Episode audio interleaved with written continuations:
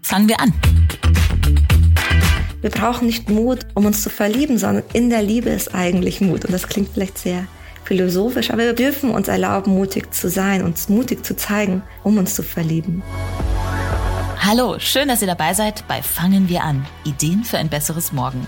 Ich bin Christina Deininger und heute sprechen wir darüber, wie wir echte Liebe finden. Genau gesagt geht es heute ums Daten und zwar ums smarte Daten. Denn Daten, Tindern oder ein Profil bei Parship hochladen, ja, das ist erstmal leicht, ein gutes Match finden, das ist schon ein bisschen schwieriger. Woran das liegt und wie man da wirklich smarter werden kann, das verrät uns unsere heutige Expertin, Dr. Sharon Brehm. Sie ist Paartherapeutin und Speakerin, außerdem Co-Host des Beziehungspodcasts Hello Lovers und sie hat aktuell ein Buch mit dem Titel Smart Loving rausgebracht. Ein Ratgeber, der euch beim Daten unterstützen kann und gleichzeitig hilft, euch selber besser kennenzulernen.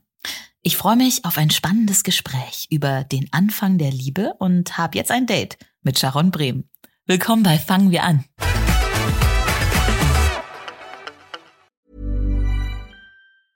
I'm Sandra, and I'm just the professional your small business was looking for. But you didn't hire me because you didn't use LinkedIn jobs. LinkedIn has professionals you can't find anywhere else, including those who aren't actively looking for a new job but might be open to the perfect role, like me. In a given month, over 70% of LinkedIn users don't visit other leading job sites. So if you're not looking on LinkedIn, you'll miss out on great candidates like Sandra. Start hiring professionals like a professional. Post your free job on linkedin.com/people today. Dankeschön, Christina. Ich freue mich so, dass ich da sein darf. Ich muss ja sagen, eigentlich Dr. Sharon Brehm. Und deine Doktorarbeit hast du ja auch der Liebe gewidmet und mhm. sagst, das Fazit daraus ist, Liebe ist eine Fähigkeit. Jetzt meine Frage, hat diese Fähigkeit jeder? Und wenn nicht, kann sie jeder erlangen? Also aus meiner Erfahrung hat jeder die Fähigkeit, oder jeder hat die Möglichkeit, Liebe zu lernen. Liebe ist vielleicht jetzt nicht eine ganz einfache Sache, etwas, wo ich einen Kurs mache und dann habe ich das in Anführungsstrichen geschafft. Wäre schön. Liebe ist eher was Komplexes. Und wenn wir zum Beispiel an Essen zu bereiten denken, dann geht's von, was kaufe ich ein, über was, ähm, dass ich mir überlege, was koche ich denn wie, über wie schneide ich die Sachen. Und wenn man sich vorstellt, ein Kochen ist schon so eine komplexe Eigenschaft, dann ist es total verständlich, dass Lieben natürlich noch ein wenig komplexer ist. Und zu dem zweiten Teil deiner Frage, ja, ich glaube auch, dass man das, also wie gesagt, man kann das lernen. Was spannend ist, auch wir Kinder werden zum Beispiel mit Empathie geboren. Das haben, das erleben manche Eltern vielleicht, dass wenn ein Kind weint, das nächste Kind auch weint. Weil die meisten Kinder, also noch, oder Säuglinge in dem Alter noch nicht unterscheiden können, ist das mein Schmerz oder ist das dein Schmerz? Und im Laufe unseres Lebens ist es natürlich auch wichtig, dass wir uns abgrenzen können, dass wir auch sagen können, was sind unsere, meine Gefühle, was sind deine Gefühle? Und irgendwann kommt der Moment, wo wir uns so sehr schützen, dass wir vielleicht gar nicht mehr bereit sind, uns immer zu öffnen.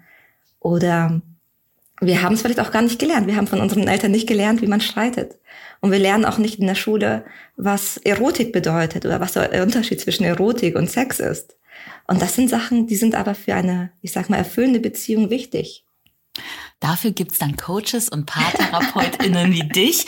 Ähm, und es ist schon ganz interessant, dass du gerade auch angesprochen hast, dass wir als Kinder schon ganz anders auf unsere Umwelt reagieren als dann als Erwachsene. Es soll ja heute ums Daten gehen mhm. und eine Beziehung zu anderen Menschen aufzubauen, was was andauert, eine Beziehung, die andauert. Und du sagst ja, da geht's gar nicht drum, wie ich selber bin oder wie die Individuen eigentlich zusammenpassen, sondern es geht um die Dynamik, wie die Menschen miteinander agieren. Was, was heißt denn das? Ah, super gut, dass du es direkt ansprichst. Ich weiß nicht, ob es dir vielleicht auch so ging, aber ich bin lange durchs Leben gelaufen und dachte, oh, wenn die Beziehung nicht klappt, dann muss das an mir liegen.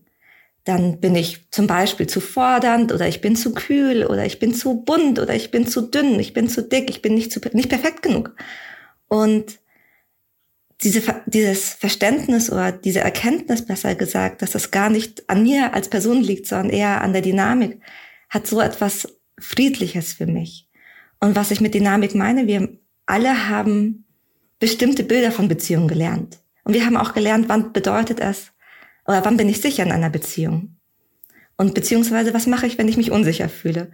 Und manchmal kann es sein, dass die Sachen, die ich brauche, oder die Art und Weise, wie ich Sachen einfordere, bei der anderen Person ein Gefühl von, das erdrückt mich auslöst.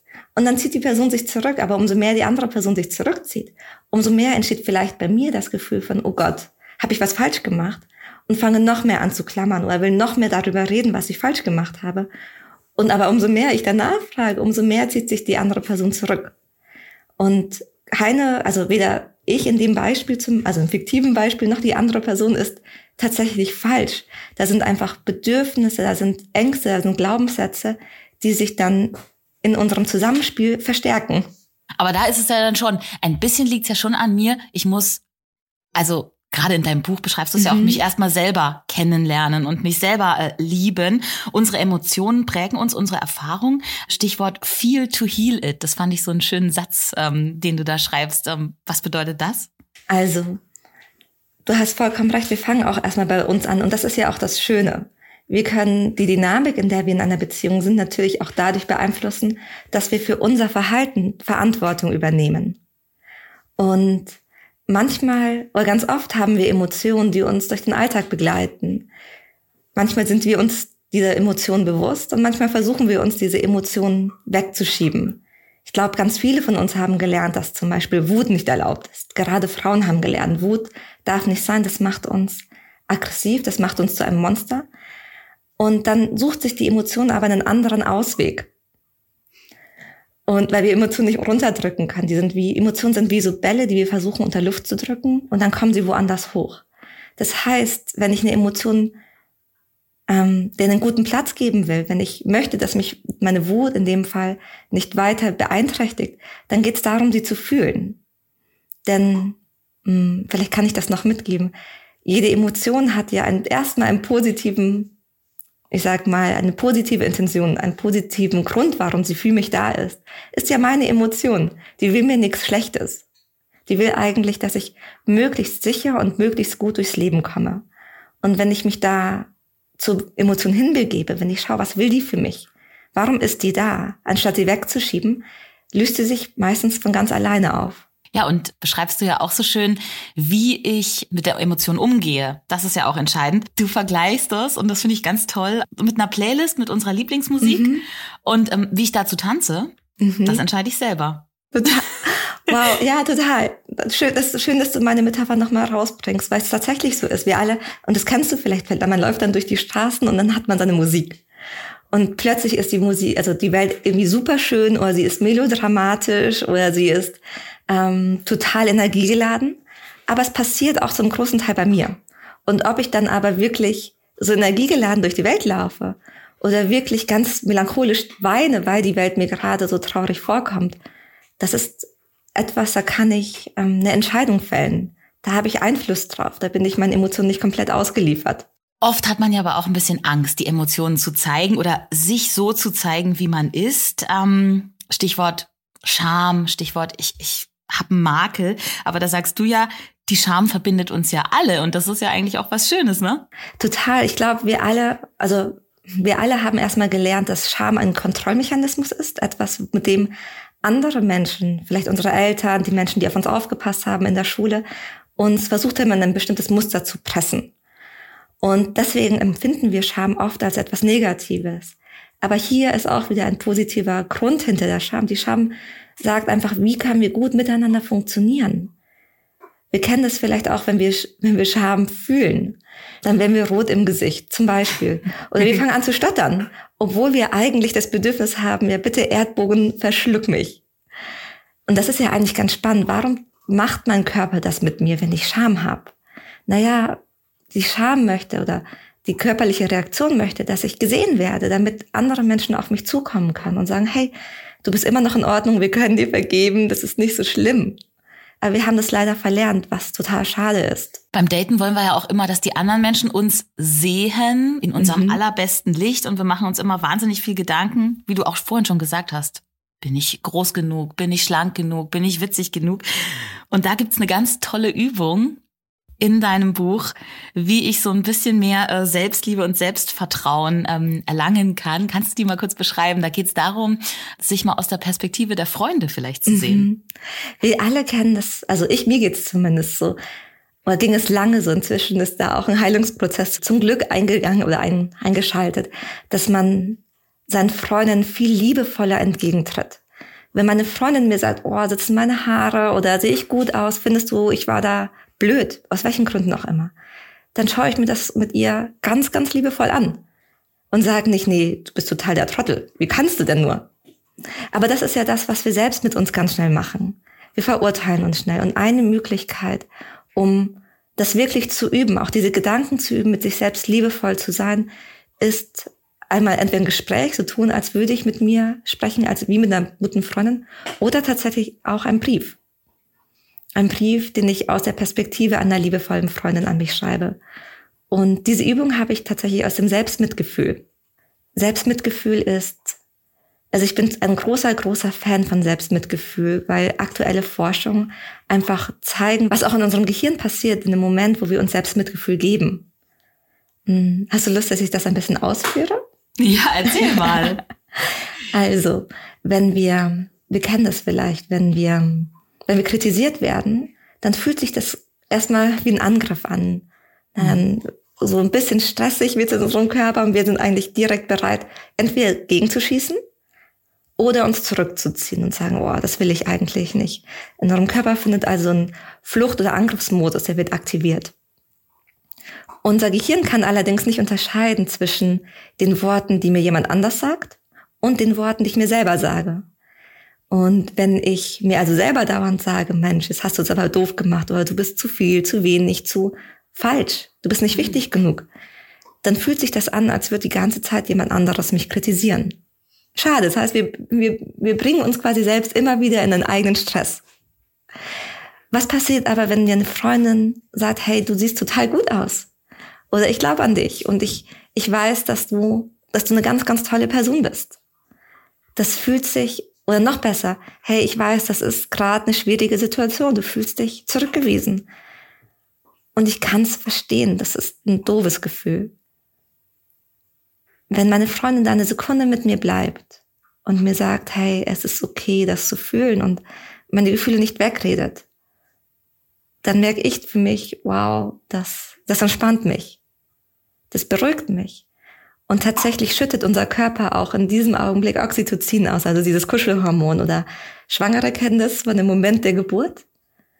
Ähm, Oxytocin lindert auch Schmerzen und wir schaffen es dadurch, in einen anderen Modus zu kommen in den Modus zu kommen, in dem wir offener sind, in dem wir eben nicht mehr alles als Angriff werten, sondern viel mehr freundlich auf die Welt zu gehen können. Ich glaube, das machen sich ganz viele Menschen gar nicht bewusst, dass du dein Gehirn und eben auch deine Emotionen eben wirklich so beeinflussen kannst oder auch trainieren kannst. Im Grunde ist es ja nichts anderes, denke ich mir manchmal, wie wenn ich Vokabeln lerne. Es funktioniert eben auch. Ich kann Russisch, Japanisch, Finnisch lernen. Ja. Genauso kann ich auch wirklich durch Training lernen, mich selber lieb zu haben, und gut in Interaktion mit anderen zu treten, oder? Total, total.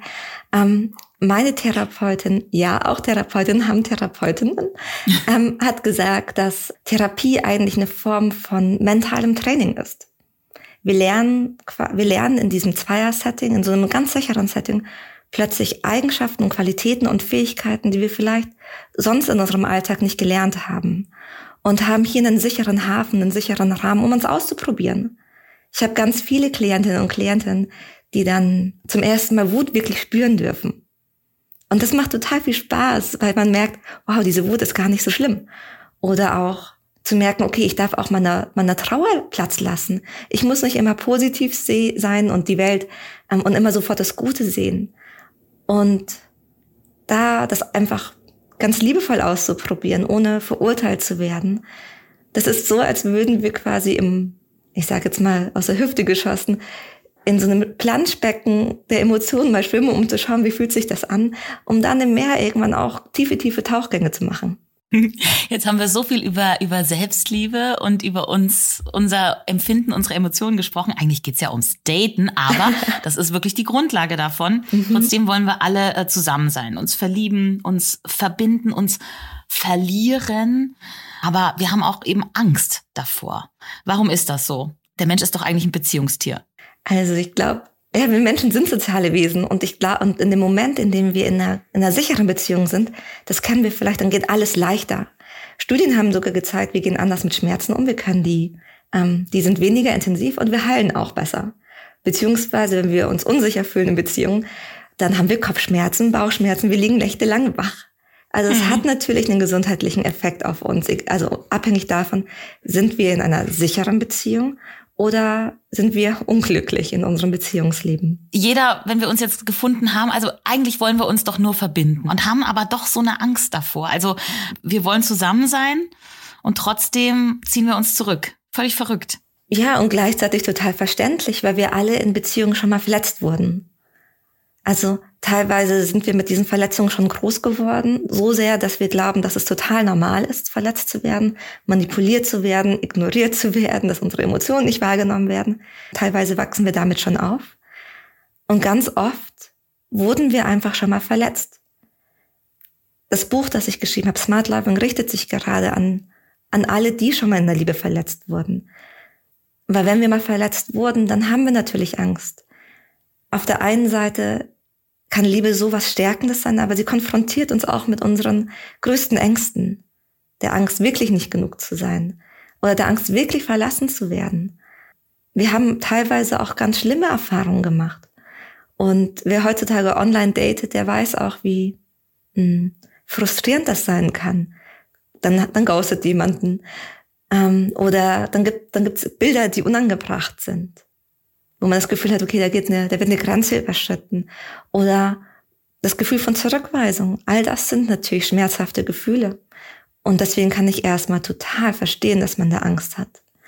Und gleichzeitig ist auch das eine Entscheidung. Und das Schöne, wir kennen das, das Wort Courage, Mut. Mhm. Das kommt eigentlich von dem lateinischen Wort cor, wie Herz.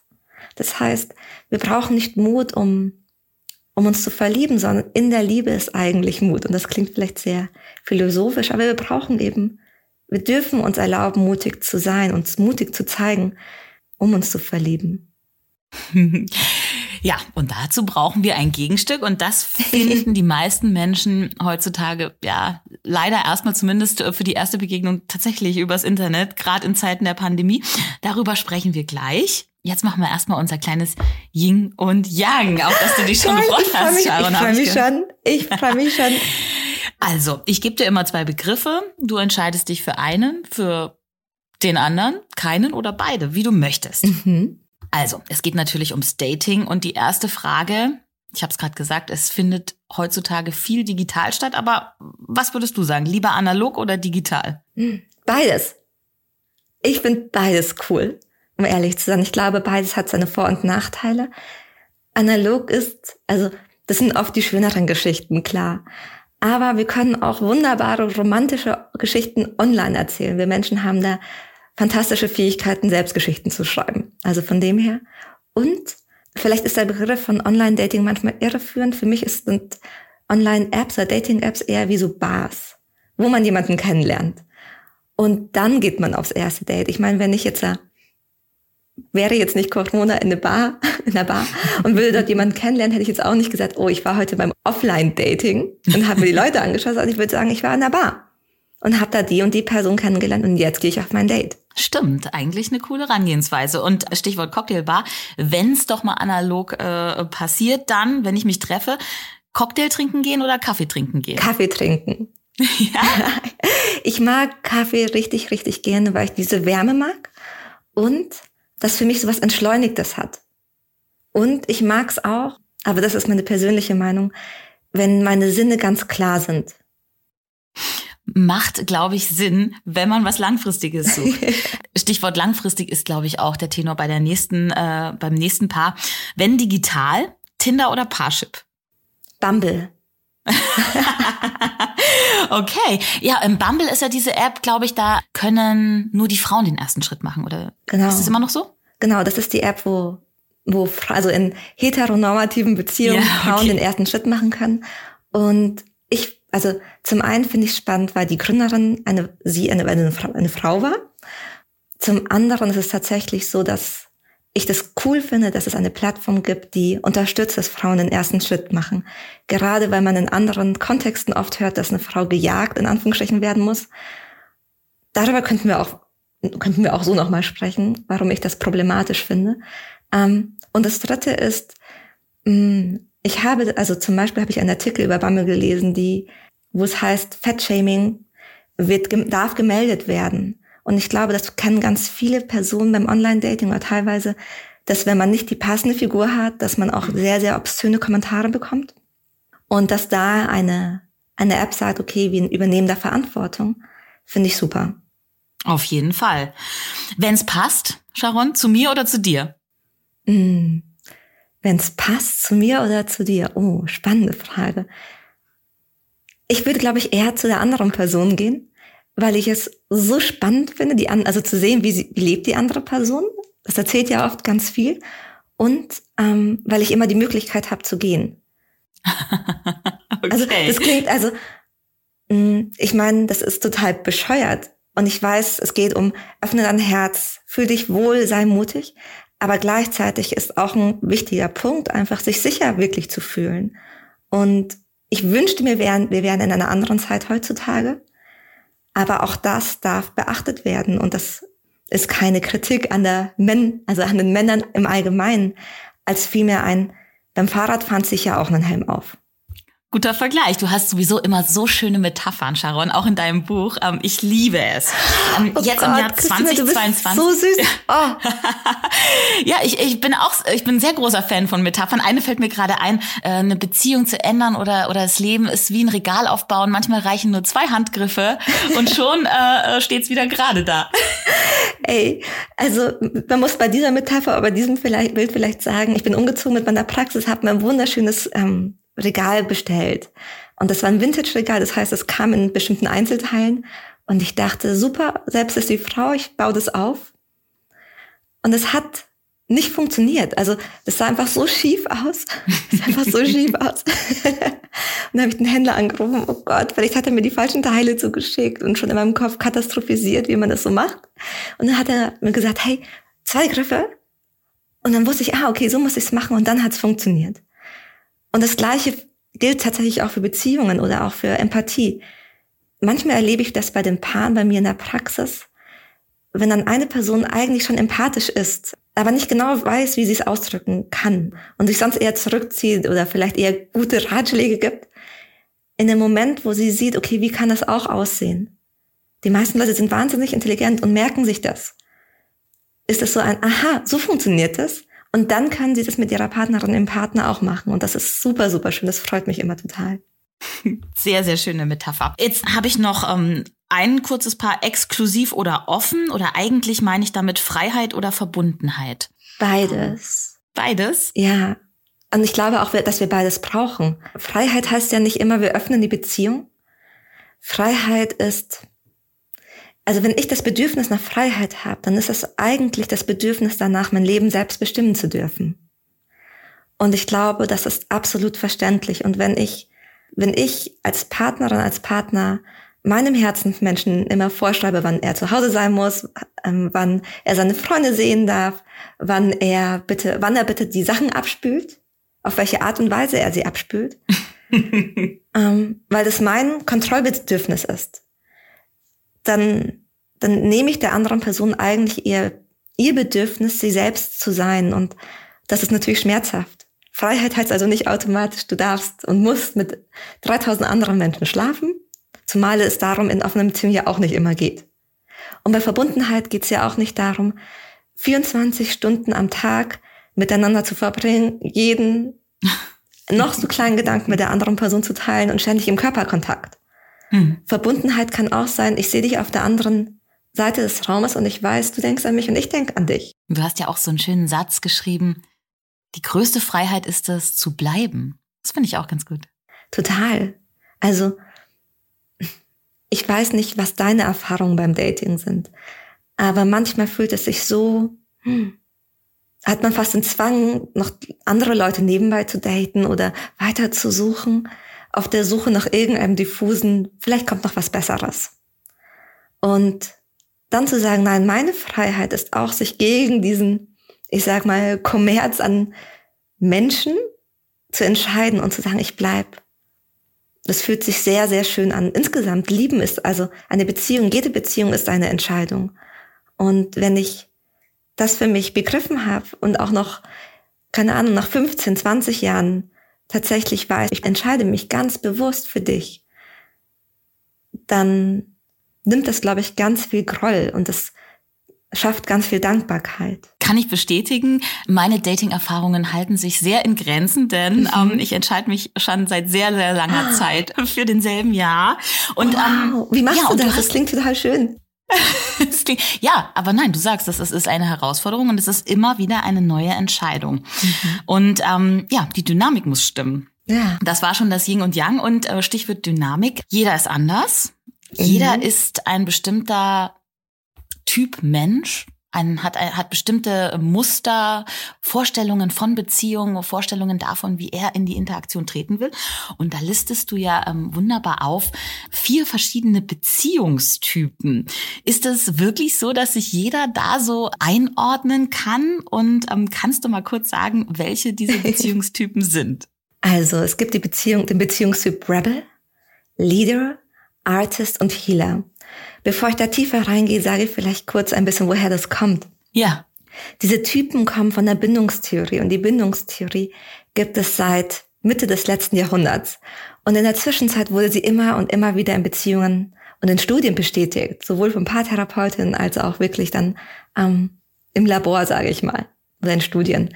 Und was das Spannende ist, oder der Hintergrund der Studie war, dass Bowlby herausgefunden hat, oh, Kinder, die sicher gebunden sind, die heilen besser. Er war Kinder- und Jugendpsychiater, hat im Klinikum gearbeitet und hat gemerkt, wow, da werden manchmal Kinder für eine Woche gelassen und ähm, sind dann quasi alleine am Heilen. Aber jene Kinder, die ein gutes Gefühl hatten, die abgeholt wurden, die sicher waren, denen ging es besser. Dann gab es in, in weiteren Studien wurde herausgefunden, okay, es gibt Kinder, die sind unsicher gebunden. Unsicher im Sinne von vermeidend. Das heißt, die haben sich dann zurückgezogen, wenn die Mutter aus dem Raum gegangen ist, haben die, sind die eher apathisch geworden, haben sich zurückgezogen, ähm, haben aber auch ihre Gefühle irgendwann nicht mehr gezeigt. Wenn die Mutter aber gekommen ist, dann sind sie trotzdem distanziert geblieben. Und es gab ängstliche Kinder, Kinder, die dann geklammert haben, lange geschrien haben, laut waren. Aber auch diese Kinder, selbst wenn die Mutter gekommen sind, konnten sich nicht wirklich beruhigen. Und die Beziehungsthera also Beziehungsforscherin, aber auch Paartherapeutin Sue Johnson hat dann in ihrer Arbeit mit Paaren festgestellt, wow, die Themen, die da immer wieder hochkommen, das sind eigentlich Themen, die auch aus dieser Bindungstheorie immer wieder hochkommen. Und arbeitet seit, seitdem mit der Bindungstheorie in ihren also in ihren, mit ihren Paaren und das hat so positive Effekte. Und zu der zweiten Frage, Menschen können ihren Bindungstyp ändern. Wir ändern den auch in Verbindung mit anderen Menschen durch unsere Beziehungserfahrungen. Aber trotzdem hilft es, diese, diese Klassifikation, um sich selbst einmal zu verstehen. Wenn ich zum Beispiel ein Leader bin, dann habe ich nach dem medizinischen Term einen ängstlichen Bindungsstil. Das heißt, in dem Augenblick, wo ich das Gefühl habe, oh wow, hier ist Verlust, die Person geht auf Abstand, dann reagiert mein Nervensystem und ich bin im Stress. Und dann fange ich vielleicht an, keine Ahnung, viel zu schreiben, Forderungen zu stellen. Dann sage ich vielleicht, warum meldest du dich nicht? Gleichzeitig verzeih ich dir aber auch wahnsinnig schnell, Hauptsache, du bist da, auch wenn du wirklich schlimme Sachen gemacht hast. Und ich erlebe Lieder als Person, die, die die romantischsten Beziehungsgeschichten schreiben können. Die sind total herzlich, vergebend, liebevoll, aber eben, wenn sie in ihrem Nervensystem getriggert werden, wenn sie Angst haben, dann versuchen sie zu klammern und sich festzuhalten, weil sie das wirklich, wirklich beunruhigt. Und dann gibt es das Pandor dazu. Das sind Rebels. Rebels haben einen, in Anführungsstrichen, vermeidenden Stil. Ich erlebe Rebels als Menschen, die sind oft total die Freigeister, sind Menschen, mhm. die reisen um die Welt und sind oft in so, in so Karriereentscheidungen oder wo lebe ich total total mutig. Deswegen bin ich mir mit dem Begriff vermeiden ziemlich unsicher. Ich finde nicht gut. Gleichzeitig bei engen Beziehungen haben die gelernt, oh oh, das erdrückt mich. Da kommen dann vielleicht Erwartungen auf mich zu oder ähm, ich muss dich dann glücklich machen, da ist kein Platz für meine, für meine Wünsche. Ähm, oder auch, ich habe Angst, dass du mich dann doch am Ende verlässt. Was ist, wenn ich mich jetzt auf dich einlasse und dann gehst du? Und die neigen eher dazu zu mauern zum Beispiel oder sich zurückzuziehen oder keine Gefühle zuzulassen. Würde das denn dann bedeuten, dass ein Leader und ein Rebel niemals zusammenkommen können? Mm, also die können gut zusammen sein. Die mhm. haben sogar fast so eine magische Anziehungskraft. Mhm. Weil in dem Augenblick, wo, also wenn die sich sehen, das kennt vielleicht die ein oder andere, ist es so, wow, da passiert was, was ich kenne. Das fühlt sich irgendwie an vertraut und trotzdem aufregend und magisch. Und die können in einen sehr, sehr, ich sag mal, klebrigen Teufelskreis geraten. Weil in dem Augenblick, wo der Rebel auf Abstand geht, fängt dann der Leader oft an zu klammern. Aber umso mehr dann der Leader klammert, umso mehr geht der Rebel auf Abstand. Und es zieht sich immer so weiter, bis dann irgendwann der Leader sagt, okay, ich gebe auf. Aber sobald der, der Leader aufgibt, sagt der Rebel, oh, jetzt ist aber wieder gut. und, und geht wieder zu. Und sobald dann der Rebel auf ihn zugeht, auf den Leader, denkt sich der Leader, oh, der kann ja, da geht ja was. Und zack geht's wieder los. Das klingt jetzt total anstrengend, aber eigentlich ist es ja auch äh, genau dafür da, diese Kategorisierung, dass ich auch sage, hey, ach ja, genau so bin ich. Und ähm, das ist vielleicht auch okay. Und wenn ich ähm, diese Muster kenne, dann kann ich die auch viel äh, gelassener irgendwie akzeptieren und damit umgehen, ne? Total. Also man ist dann gelassen, man merkt auch, ich bin gar nicht so alleine. Ja. Ich gebe, also man gibt, es gibt dann auch natürlich Alternativstrategien. Was kann ich stattdessen lernen? wie kann ich wieder Sicherheit in diese Beziehungsdynamik reinbringen? Wenn, weil das ist eigentlich das große Ziel, sich, dass sich beide Personen einfach sicher fühlen. Weil wenn wir uns sicher fühlen, ähm, dann ist das, dann sind wir oft die besseren Versionen unserer selbst. Zumindest geht's mir so in dem Augenblick, wo ich mich wohlfühle und angenommen und akzeptiert, bin ich viel kreativer, geduldiger, gelassener, friedlicher. Aber kaum, dass ich merke, oh oh, dann neige ich zum, also dann kann ich zum Beispiel in die Hyperanpassung gehen. Zum Beispiel. Dann gibt's ja jetzt auch noch den Artist und den Healer. Und wenn man das von dem Healer sich durchliest in deinem Buch, dann denkt man sich, ja, ja, krass. Ähm, das ist ja der ideale Partner, aber das ist ja wohl anscheinend der, der auf der Dating-App und generell äh, auf dem Markt oft die schlechtesten Chancen hat, oder? Also tatsächlich, also ich bin mir nicht sicher, ob die, also ich habe keine aktuelle Studie gefunden, die das bestätigt, aber okay. erste Studien haben gesagt, dass eigentlich ein Großteil von uns sicher gebunden ist. Ein okay. Großteil von uns ist eigentlich ein Healer. Ah! Da muss man sich also, muss man sich also keine großen Gedanken machen. Ein Großteil von uns ist erstmal sicher gebunden. Aber du hast gleichzeitig recht. Auf diesen Dating-Plattformen sind die Personen nicht besonders lange, weil sie kein Interesse haben an Spielchen. Und jetzt auch nicht sagen, ich muss mich 3000 Mal ausprobieren oder jedes Mal, wenn du mir zu nahe kommst, gehe ich auf Abstand. Das sind Menschen, die sagen, ich will die sichere, ich will eine echte Beziehung und ich will eine tiefe und ich akzeptiere es auch, wenn du deine anderen, welche Macke auch immer hast. Ähm, gleichzeitig, was diesen, diesen Typ manchmal ein bisschen nachhängt, ist, dass er in Anführungsstrichen zu nett ist. das ist dann, das ist total dramatisch, eigentlich total traurig, weil man dann sagt, wow, du bist eigentlich total perfekt. Du bist der Mensch, dem ein gutes Gefühl gibt. Du gibst mir ein sicheres Gefühl mit dir. Kann ich sein, wie ich bin, aber bei dir fehlt mir das Drama als berühmtes Beispiel bringst du da ja ähm, für alle, die in den Nullerjahren ähm, Sex in the City geguckt haben, ähm, wo sehr, sehr viele Männer den Weg der Protagonistinnen gekreuzt haben. Aiden, ja. also der einfach immer sehr, sehr gut war, aber es hat einfach nicht geklappt. Es hat einfach, und das ist total schade. ja, aber ich glaube auch tatsächlich, unsere Medien sind in, also ich, ich meine, nicht die Medienlandschaft in ihrer Komplexität und trotzdem die Bilder, die wir oft sehen, die Serien und Filme, da braucht es ein bisschen mehr Action. Und da gibt es natürlich mehr Action zwischen der Konstellation zwischen Leadern, Rebels und Artists, als mit einer Person, die dich akzeptiert und so annimmt, wie du bist. wo, ist da, wo ist da das Drama?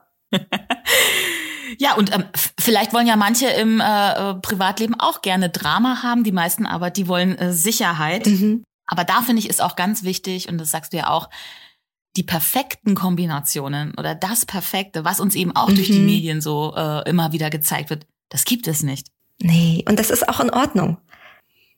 Ich glaube, und da kann man bestimmt drüber streiten, aber für mich ist Beziehung auch Wachstum. Und die andere Person, umso näher mir jemand kommt, umso näher sieht die natürlich auch die Themen, die bei mir vielleicht Heilung brauchen. Auf Abstand sieht alles perfekt aus. wenn ich auf 50 Meter etwas mehr anschaue, dann sehe ich da die Makel nicht. Dann sieht die jede Beziehung perfekt aus. Hm. Aber wenn mir jemand näher kommt, dann sieht die Person, oh, da ist noch eine alte Wunde oder da ist ein alter Glaubenssatz. Oder da ist eine Strategie, die eigentlich gar nicht mehr so sinnvoll ist. Die hatte vielleicht einen guten Zweck, aber jetzt, in den 30ern, in den 40ern, könnte man ja was Neues lernen. Und das ist in Ordnung. Jetzt sagst du ja auch, Dating ist wie eine Stadt, in der man sich erst zurechtfinden ja. muss. Diese Metaphern, Sharon, die finde ich toll. Aber ähm, was genau heißt das? Also, ich beginne, bin erstmal, Entschuldigung, ich bin erstmal so geschmeichelt und freue mich so, weil man, wenn man ein Buch rausgibt, man macht sich ja auch ein bisschen verletzlich. Und man teilt, was in einem eigenen Kopf stattfindet. Und deswegen freut mich das so unglaublich, dass dir das gefällt und wir uns dann so verbunden fühlen. Mega cool. oh, oh. Okay, gut. Also jetzt zu der Metapher mit der Stadt. Das fängt damit an, dass wir, wenn wir in einer fremden Stadt sind oder vielleicht sogar in einem anderen Land, dann sind da auch oft unterschiedliche Verkehrssysteme. Hm. Ja, ne? Also jetzt haben Deutschland wahrscheinlich ob in München oder Berlin ziemlich ähnlich. Aber wenn ich jetzt zum Beispiel nach Großbritannien gehe, nach London, dann habe ich plötzlich Linksverkehr. Oder vielleicht sehen manche Schilder anders aus. Und wenn ich diese Schilder aber nicht deuten kann, dann kommt es ziemlich, ziemlich schnell zu einem Unfall. Jetzt ist die Frage, was ist denn unser Verkehrsleitsystem? Was, ist, was gibt uns denn Orientierung bei einer anderen Person? Und das sind für uns Emotionen, das, was wir an Emotionen zeigen. Und wenn zum Beispiel du mir zeigen würdest, keine Ahnung, Wut, dann wüsste ich, oh oh, entweder langsam fahren, stopp oder sogar umdrehen. Wenn du mir jetzt aber Trauer zeigen würdest, dann wüsste ich, ah, okay, hier muss ich langsam fahren. Damit ich, und ich muss vorsichtig sein, das ist ein sensibles Thema, damit da nichts passiert. Offensichtlich ist hier irgendwas. Wenn du mir aber jetzt, ähm, keine Ahnung, mm, ein Zeichen zeigst wie, komm auf mich zu, Freude, ne, so eine grüne Ampel, aber eigentlich ist dahinter eine ganz schön große Wut, weil du auf irgendwas noch sauer von mir bist, dann gibt's einen Crash. ne? Genauso wird es aber einen Crash geben, wenn ich merke, oh, es ist Trauer, hier ist das Trauersignal, aber ich gehe nicht drauf ein. So dieses Kennenlernen, so wie funktioniert was, das ist so der allererste Schritt. Sich auch darauf einlassen, dass Menschen Emotionen sehr unterschiedlich zeigen ist total wichtig. Denn aktuelle Forschungen zeigen einfach, so wie du Wut zeigst, wie ich Wut zeige, das kann sehr, sehr unterschiedlich sein. Und das ist so dieser erste Schritt. Und umso mehr ich mich in dieser anderen Stadt zurechtfinde, umso mehr ich mich darauf einlasse, umso mehr ich in der Stadt interessiert bin und sag, oh wow, schau mal, wie schön da ist. Keine Ahnung, hier so ein, so ein kleines Symbol und das kenne ich nicht. Oder wow, dieser Blumenladen ist total schön. Ähm, umso mehr ich mich darauf einlasse, diese, diese andere Stadt, diese andere Person kennenzulernen, umso mehr verliebe ich mich. Und vielleicht kommt dann irgendwann dieser Moment von, jetzt bin ich hier echt zu Hause und lass uns doch ins Lieblingscafé gehen, weil das funktioniert total schön und wir wissen, wir haben dann eine gute Zeit über. Heute ist es auch okay, wenn wir einfach zu Hause bleiben, weil wir, weil wir uns miteinander wohlfühlen. Und es ist trotzdem aufregend. Es ist ja auch beim Dating, wie du sagst, manche brechen vielleicht zu früh ab, bevor sie ähm, wirklich auch mal die kleinen Nebengassen erkundet haben äh, in dieser Stadt. Ne? Was würdest du denn sagen? Weil viele Menschen gehen ja dann auf ein Date und nach fünf Minuten denkt man sich nein. Oder gleich beim ersten Blick. Sieht ganz anders aus, als er es beschrieben hat. Oder ähm, irgendwas stört mich dann, weil ich solche Vorstellungen schon aufgebaut habe durch den Chat ähm, und durch die Bilder, die ich im Internet gesehen habe. Da wäre es eigentlich wahrscheinlich verlorene äh, Liebesmühe, wenn ich wirklich sofort umdrehe und gehe, sondern mhm. könnte ich mich eigentlich doch auch mal kurz einlassen. Also was du sagst, ich glaube, das kennen ganz viele, gerade weil wir uns manchmal beim Online-Daten Masken überziehen von, das kann unser Aussehen sein, aber es können auch andere Charaktereigenschaften sein. Ähm, fühlt sich das erstmal nach Enttäuschung an wow, ich habe mich schon so gefreut auf dieses Date und jetzt bist du ganz anders. Und das kann ich verstehen. Das ist im ersten Augenblick ein Gefühl von Enttäuschung und das Gefühl, ich habe Zeit verschwendet.